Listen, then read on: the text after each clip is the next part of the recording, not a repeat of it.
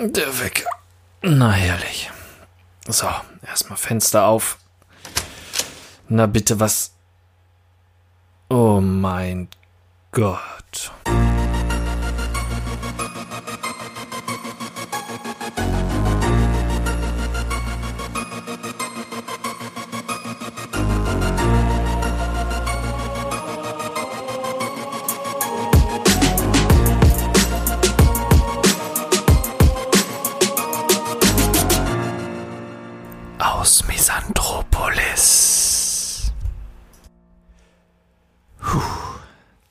Ich lebe in Misanthropolis. Mittlerweile kann ich es immerhin laut aussprechen. Wo das liegt? Nun, das ist mir leider selber noch nicht ganz klar. Mal ebenso auf einer Landkarte findet man es zumindest nicht. Ich kann nicht mal ganz genau sagen, wie ich hierher gekommen bin oder wann es losgegangen ist. Es muss irgendwann nach meiner Kindheit gewesen sein, als ich mich, ohne es genau zu wissen, auf den Weg dorthin gemacht habe.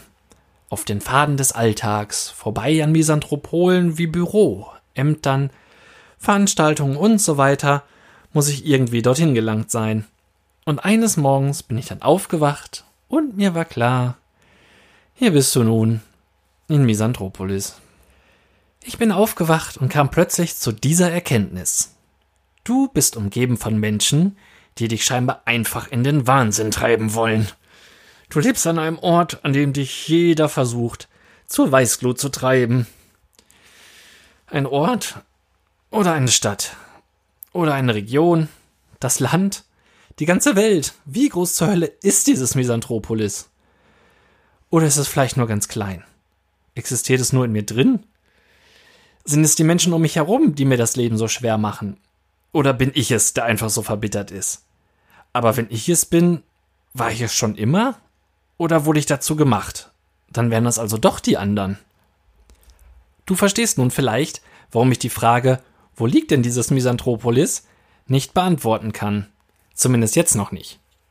Ob ich das jemals können werde, dies versuche ich nun mit diesem Podcast herauszufinden.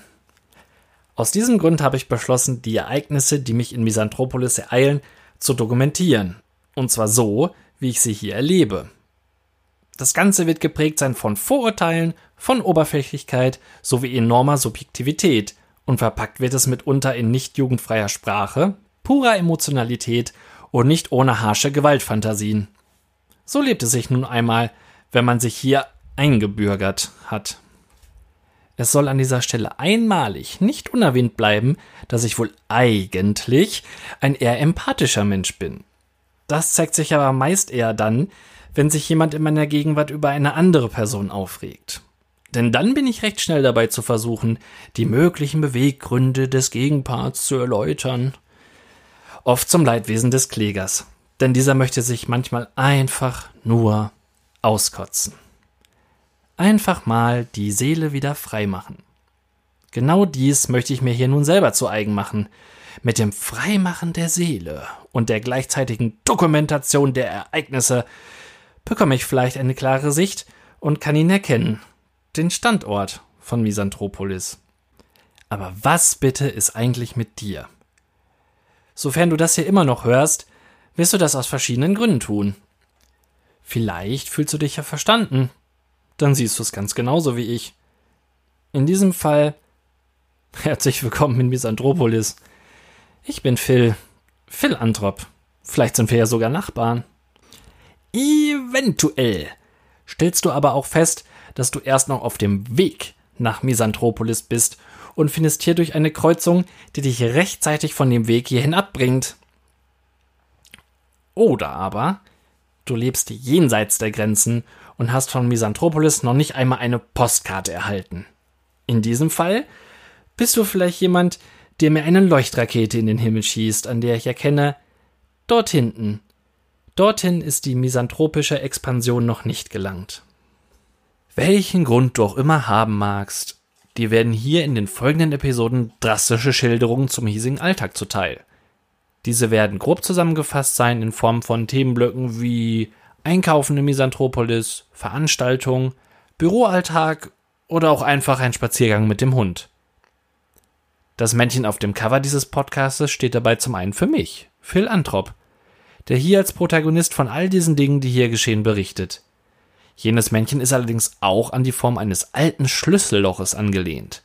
Durch dieses Schlüsselloch könnt ihr einen kleinen Blick auf Misanthropolis erhaschen. Und vielleicht, vielleicht finden wir am Ende sogar den passenden Schlüssel. Dann müssen wir nur noch entscheiden. Schließen wir Misanthropolis für immer weg? Oder öffnen wir damit die Tore? Die Tore von Misanthropolis.